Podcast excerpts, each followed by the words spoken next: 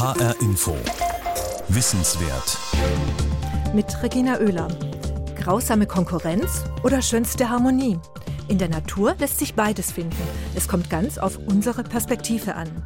Und es gibt auf alle Fälle viele Beispiele für hervorragende Kooperationen. Pilze zum Beispiel sind Kooperationskünstler und erreichen so Leistungen, die eine Pilzart allein nie schaffen würde. Beim Recycling etwa. Und oft lassen sie sich auch auf ganz besonders enge Lebensgemeinschaften mit anderen Organismen ein, auf Symbiosen, manchmal sogar in Viererkonstellationen. Hören Sie dazu jetzt ein Wissenswert-Feature von Dimut Klerner.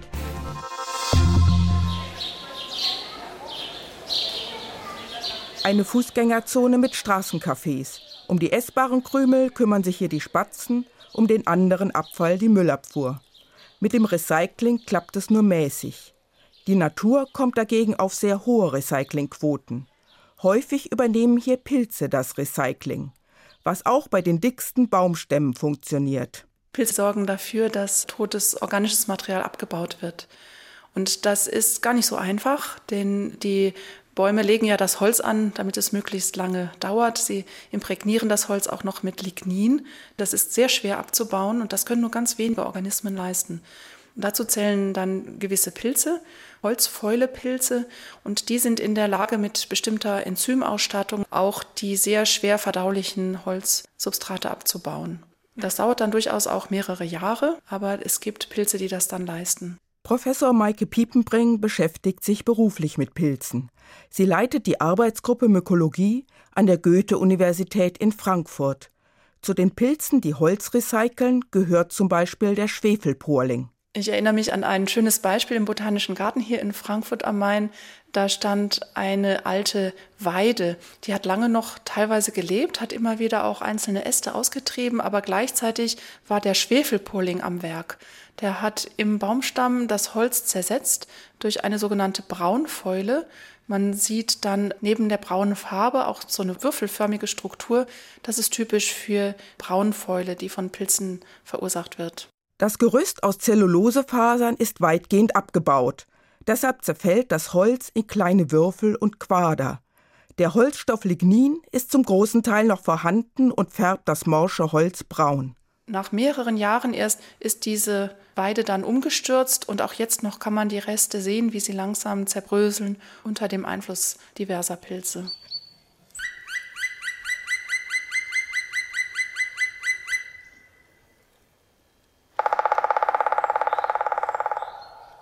Wenn im Wald ein Baumstand verrottet, sind also verschiedenartige Pilze am Werk.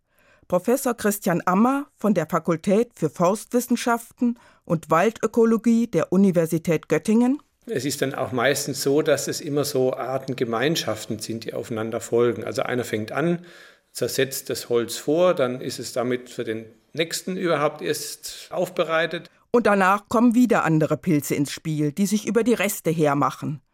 Unter dem Aspekt des Recyclings arbeiten die verschiedenartigen Pilze perfekt zusammen.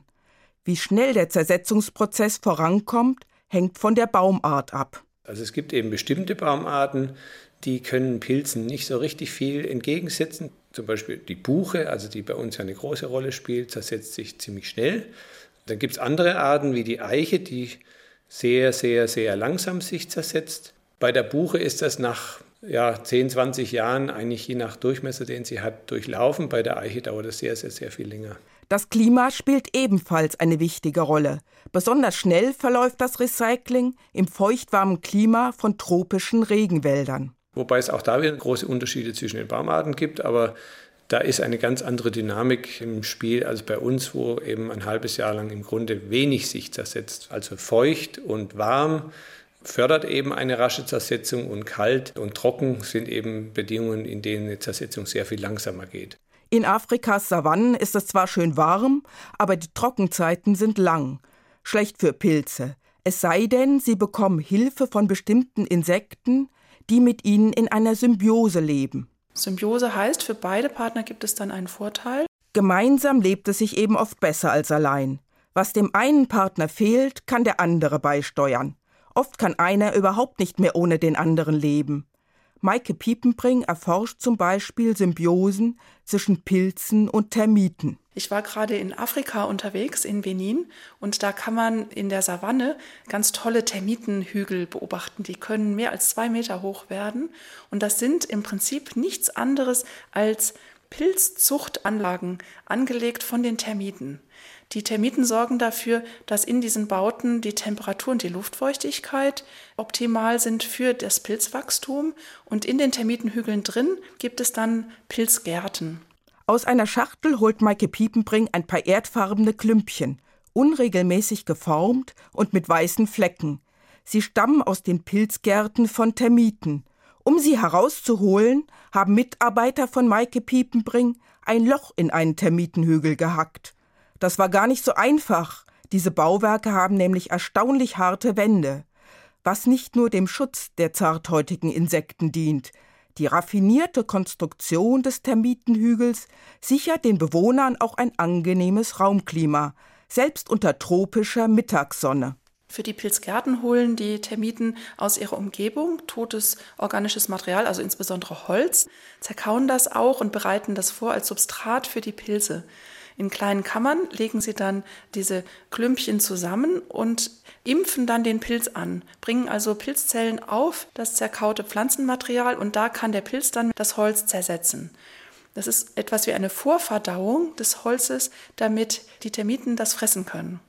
Termiten können nämlich direkt das Holz nicht verarbeiten. So ähnlich wie wir Menschen Holz nicht essen können, können auch Insekten Holz nicht verwerten. Sie müssen erstmal die Pilze draufsetzen, damit die Pilze das Holz vorverdauen, insbesondere das Lignin abbauen und dafür sorgen die Pilze. Beim Verwerten der Zellulose helfen auch spezielle Mikroorganismen, die im Darm der Termiten leben.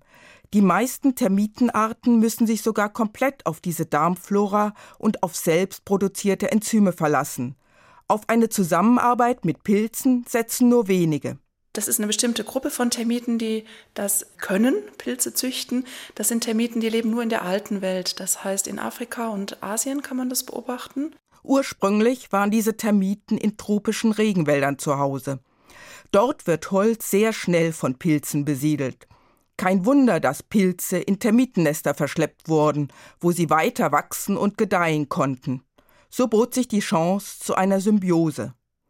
Molekulargenetische Untersuchungen zeigen, dass die Evolution von Termiten und ihren Pilzpartnern im Gleichschritt verlief.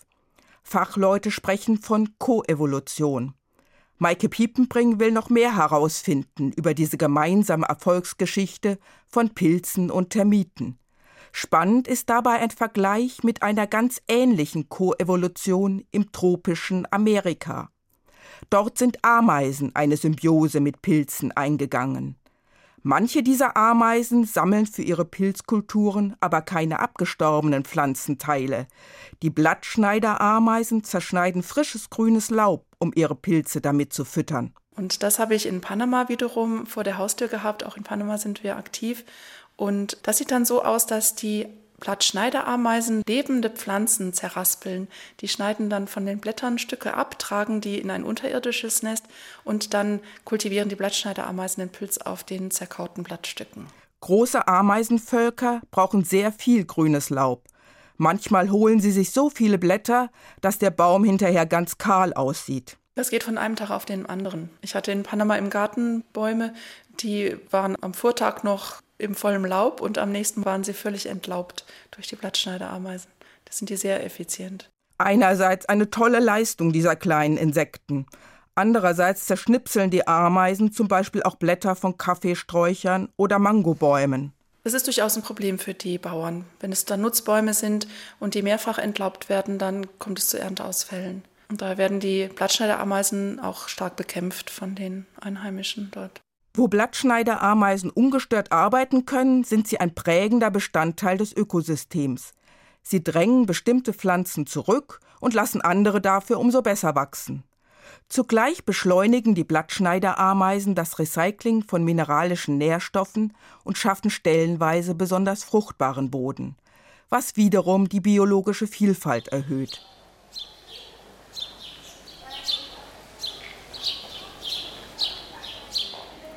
Zurück aus den Tropen in näherliegende Biotope. Zu Lebewesen, die Flechten genannt werden. Meistens übersehen wir sie, womöglich treten wir täglich drauf, ohne es zu merken. Flechten können nämlich auch auf Pflastersteinen wachsen und sogar auf asphaltierten Flächen. Die hellen Flecken da, das sind nicht immer plattgetretene Kaugummis. Nein, tatsächlich ist es nicht alles glattgedrückter Kaugummi, sondern es gibt selbst auf solchen Asphaltflächen, die nicht zu intensiv betreten oder befahren werden, gibt es äh, Krustenflechten, sogar ähm, Krustenflechten, die mehrere Zentimeter im Durchmesser ausmachen. Da gibt es zum Beispiel Lecanora moralis. Die findet man relativ oft an solchen Stellen. Rainer Cezanne ist Biologe und gehört zu den wenigen, die sich mit Flechten wirklich gut auskennen. Er kann erklären, was für Lebewesen das eigentlich sind. Flechten sind keine gewöhnlichen Organismen, sondern sie bestehen mindestens aus zwei Organismen, nämlich einem Pilzpartner und einem Algenpartner. Das heißt, in einer Flechte leben Pilz und Alge zusammen in einer Lebensgemeinschaft, die man da beide Partner von dieser Lebensgemeinschaft profitieren, als Symbiose bezeichnet. Die Algenzellen sitzen im Inneren der Flechte, in einem lockeren Netz aus Pilzfäden. Hier findet ein Tauschhandel statt zwischen Pilz und Alge. Der Pilz liefert den Algenzellen Wasser und mineralische Nährstoffe. Dafür bekommt er Kohlenhydrate und andere Produkte der Photosynthese. Die meisten Flechtenpilze leben mit einzelligen Grünalgen zusammen, manche auch mit Blaualgen, die man eigentlich Cyanobakterien nennen sollte. Es sind Bakterien, die Photosynthese betreiben, also mit Lichtenergie aus Wasser und Kohlendioxid Kohlenhydrate herstellen. Und einzelne Flechten mit Grünalgen haben zusätzlich zu den Grünalgen auch noch Cyanobakterien. Und inzwischen und das ist seit letztem Jahr der Fall, weiß man, dass zusätzlich bei den Flechten noch ein Hefepilz eine Rolle spielt. Da arbeiten also vier unterschiedliche Organismen zusammen. Ganz schön kompliziert so eine Symbiose, scheint aber gut zu funktionieren. Wie sich Flechten vermehren, das zeigt Rainer Cezanne an einer blau-grauen Flechte, die auf einem Zweig sitzt. Als sogenannte Blattflechte ist sie mit ihren Rändern nicht mit dem Untergrund verwachsen. Pamelia sulcata ist sicherlich eine der häufigsten Blattflechten bei uns an den Bäumen, zeichnet sich durch ja, so mittelgroße, leicht verzweigte Lappen aus, die nicht ganz anliegen, sondern auch so ein bisschen vom Substrat leicht wegwachsen. Wenn man sich die Oberfläche genau anschaut mit der Lupe, dann stellt man fest, dass man auf der Oberfläche so eine netzförmige Struktur hat, die etwas heller wirkt. Das sind Durchlüftungsorgane für die Flechte. Da findet der Gasaustausch statt. Die werden an den Rändern so mehlig. Hier kommt das Innere der Flechte zum Vorschein. Jene Schicht, in der zwischen den Pilzfäden Algenzellen sitzen. Was unter der Lupe wie Mehl aussieht, sind viele Mini-Päckchen aus Pilzfäden und Algen. Die werden dann vom Wind davongeweht oder vom Regen fortgeschwemmt. Aus jedem einzelnen Klümpchen kann eine neue Flechte wachsen. Sich auf diese Weise zu vermehren, hat einen großen Vorteil. Beide Partner der Symbiose werden zusammen verbreitet. Der Pilzpartner muss sich nicht die Alge noch mühsam suchen, sondern er hat die ja schon quasi hochgepackt dabei. Und die Symbiose kann dann an einer geeigneten Stelle wieder neu beginnen. So eine Fortpflanzung ganz ohne Sex hat allerdings auch einen Haken. Sie liefert zwangsläufig Klone, also keinerlei genetische Vielfalt. Die Teile, die verdriftet werden und wieder zu einer Flechte auswachsen, sind genetisch identisch mit der Ursprungsflechte.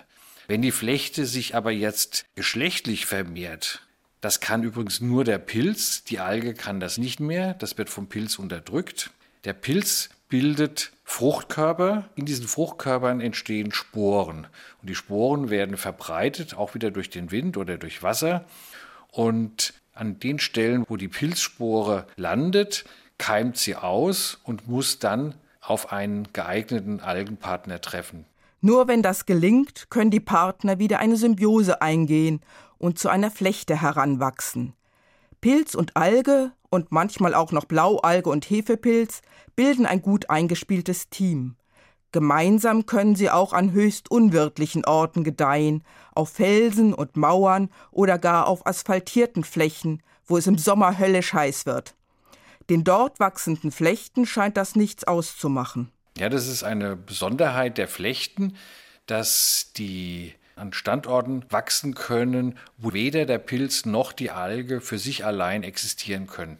Genau, also immer wenn der Wuchsort ungünstig ist, dann haben die eine Chance, da zu siedeln und ja, zu überleben. Wenn es nur kurz auftaucht und die Sonne scheint, dann können die auch schon Photosynthese machen und existieren. Ergänzt Marion Eichler. Sie ist Biologin, kennt sich mit Flechten ebenso gut aus wie Rainer Sessan und arbeitet mit ihm zusammen.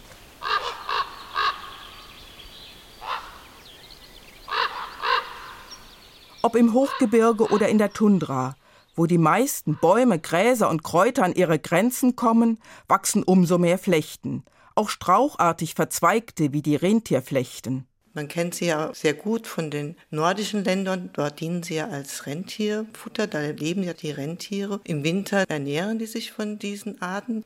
Ohne Rentierflechten keine Rentiere. Und das Ökosystem Tundra würde ganz anders aussehen. Auch hierzulande wachsen Rentierflechten, allerdings eher selten. Im nördlichen Skandinavien hingegen sind diese Flechten in manchen Gegenden sehr häufig. Bedecken den ganzen Boden und dann sieht es auch nach einem weißen Teppich aus. Aber ich habe es leider selbst so noch gar nicht gesehen. Ich war noch gar nicht in Skandinavien. Unser Arbeitsschwerpunkt oder Interessenschwerpunkt bei den Flechten ist Hessen. In der jüngeren Vergangenheit haben wir in Darmstadt Flechten kartiert und haben geschaut, welche Flechten kommen in welchen Bereichen von Darmstadt vor. Und zu einer solchen Kartierung gehört natürlich auch die Auswertung der vorhandenen Literatur, speziell der Literatur aus dem 19. Jahrhundert. Und da konnten wir schon feststellen, dass in Darmstadt die Flechtenflora sich sehr stark verändert hat und viele Arten haben wir überhaupt nicht mehr gefunden. Und das hat seine Gründe. Früher, bevor es Kunstdünger gab, sind die Bauern hier in den Wald gegangen und haben die herabgefallenen Kiefernadeln zusammengerecht. Diese Streu haben sie in den Stall gebracht und später mit dem Mist der Tiere auf den Feldern verteilt. So wurden ständig Nährstoffe aus dem Wald herausgetragen. Auf dem Waldboden konnten deshalb fast nur noch die anspruchslosen Flechten wachsen. Sie haben sozusagen als Pioniere unwirtliches Terrain besiedelt. Langfristig hätte sich dann wieder Humus ansammeln können. Doch solange die Bauern mit ihren Rechen in den Wald gezogen sind, ist es nie so weit gekommen. Das heißt, Kiefernwälder noch in der ersten Hälfte des 20. Jahrhunderts, da gibt es auch Fotos, die das belegen, sehen fast blank geputzt aus. Am Boden liegt kein Totholz rum. Es gibt nur wenige Gräser, die man auf den Fotos sehen kann. Und ansonsten gibt es am Boden eigentlich nur Moose und Flechten. Das heißt, es ist ein extrem nährstoffarmer Standort gewesen zu jener Zeit und entspricht überhaupt nicht mehr dem, was man heute an entsprechenden Stellen antreffen kann. Dort hat man jetzt ein üppiges Pflanzenwachstum. Aus forstlicher Sicht ist es natürlich positiv zu bewerten. Bäume wachsen dadurch wesentlich besser. Aus Naturschutzsicht ist es so, dass man jetzt den Rückgang oder das Verschwinden vieler Arten zu bedauern hat. Und dazu gehört auch das Isländische Moos.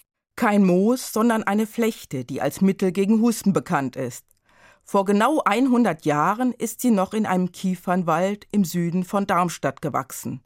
Das beweisen Flechten aus dem Herbarium des Senckenberg Forschungsinstituts in Frankfurt. Ein dort aufbewahrtes isländisch Moos ist im Jahr 1917 im Süden von Darmstadt gesammelt worden. Seitdem hat die Art keiner mehr hier gefunden und es ist auch aufgrund der veränderten Bedingungen in den Wäldern hier um Darmstadt nicht damit zu rechnen, dass die Art in der nächsten Zeit hier auch wieder Fuß fassen kann. Die Wälder heutzutage um Darmstadt sind sehr stark eutrophiert. Das bedeutet sehr viele Nährstoffe durch die Luft, durch die Straßen, durch die Autobahnen, die da durchs Waldgebiet gehen. Und das ist alles sehr negativ für bodenbewohnende Flechten und auch für das isländische Moos, für Cetraria islandica. Die Flechten würden einfach von der Konkurrenz überwuchert von Pflanzen wie Brennnesseln und Brombeeren, die von üppiger Düngung aus der Luft profitieren. Und das geht nicht nur den Flechten so. Unter einer großflächigen Überdüngung der Landschaft leiden auch viele Blütenpflanzen, die Grasnelke zum Beispiel und die Sandstrohblume. Sie stehen heute auf der roten Liste gefährdeter Arten. Noch immer kommt viel zu viel Stickstoff, der als Dünger wirkt, aus der Landwirtschaft und aus den Auspuffrohren von Kraftfahrzeugen. In den Städten sind Flechten trotzdem wieder gut vertreten. Jedenfalls da, wo kaum etwas anderes wachsen kann. An Mauern zum Beispiel und an Baumstämmen. Vor wenigen Jahrzehnten hat das noch ganz anders ausgesehen. Da gab es mitten in den Städten so gut wie gar keine Flechten sogenannte Flechtenwüsten. Das war eine Folge der hohen Schwefeldioxidkonzentration in der Luft. Das hat sich grundlegend seit dem Ende der 1980er Jahre geändert. Inzwischen haben wir Verhältnisse, die sogar denen entsprechen vor der Industrialisierung. Das heißt, das Schwefeldioxid spielt keine entscheidende Rolle mehr für die Flechten. Und wir haben heute wieder sehr viele Flechten, äh, auch in der Stadt. Schwefeldioxid wirkt in hoher Konzentration vor allem deshalb giftig, weil es den Photosyntheseapparat der Algen angreift. Die Zeiten mit krassem Wintersmog, als noch viel Schwefeldioxid aus den Schornsteinen kam, die sind zum Glück vorbei.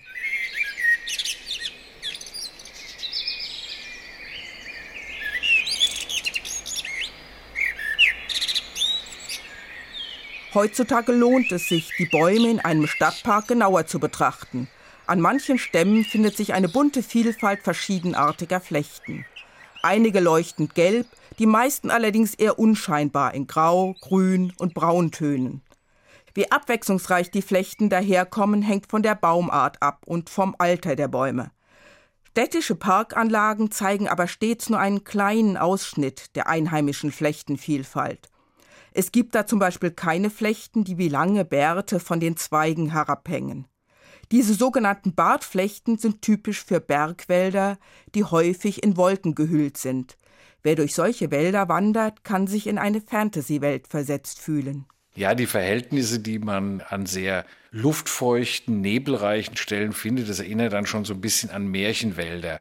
Wenn die Bartflechten mehrere Dezimeter oder sogar in einzelnen Fällen sogar Meter lang von den Bäumen hängen, das ist schon sehr bizarr und gibt so ein ganz geheimnisvolles Aussehen in den Wäldern dort.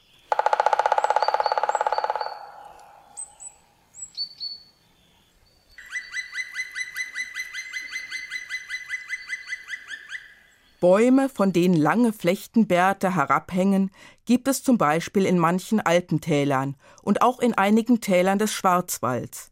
Insgesamt sind Bartflechten jedoch rar geworden und manche sind in den Mittelgebirgen sogar ausgestorben. Speziell auch die eine Art, die durchaus mehrere Meter lange Triebe, sage ich mal, ausbilden kann, die gab es früher auch in Mitteleuropa. Die heißt Usnea longissima. Der Name suggeriert schon, es handelt sich um eine Flechte mit sehr langen Fäden. Die ist auch in Mitteleuropa vorgekommen nur ist sie dort ausgestorben. Das liegt zum einen an der Luftverschmutzung, die ja zum Teil sehr hohe Werte erreicht hat, zum anderen aber auch an Veränderungen der forstlichen Bewirtschaftung. Die Art braucht Wälder, die nicht zu dunkel sind. Es müssen größere Zahl von alten Bäumen dort in den Wäldern vorhanden sein und das ist heute überwiegend nicht mehr gegeben. In den Alpen finden sich hier und da noch Fichten, die geschmückt sind mit langen Flechtengirlanden.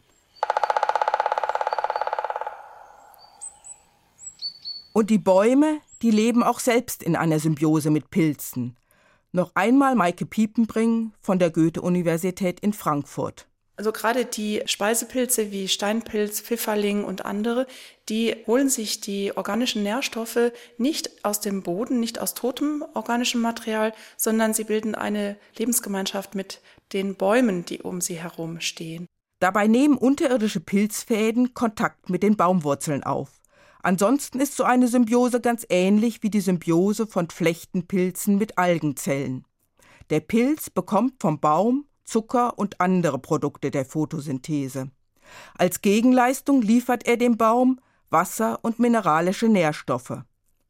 Und nicht nur Bäume verbünden sich mit Pilzen, das machen auch viele Sträucher, Gräser und Kräuter, also überall der Trend zur Kooperation, allerdings verborgen im Untergrund. Kooperation und Symbiose. Das war eine Wissenswertsendung von Dimut Klerner. Den Podcast zur Sendung finden Sie wie immer auf hrinforadio.de.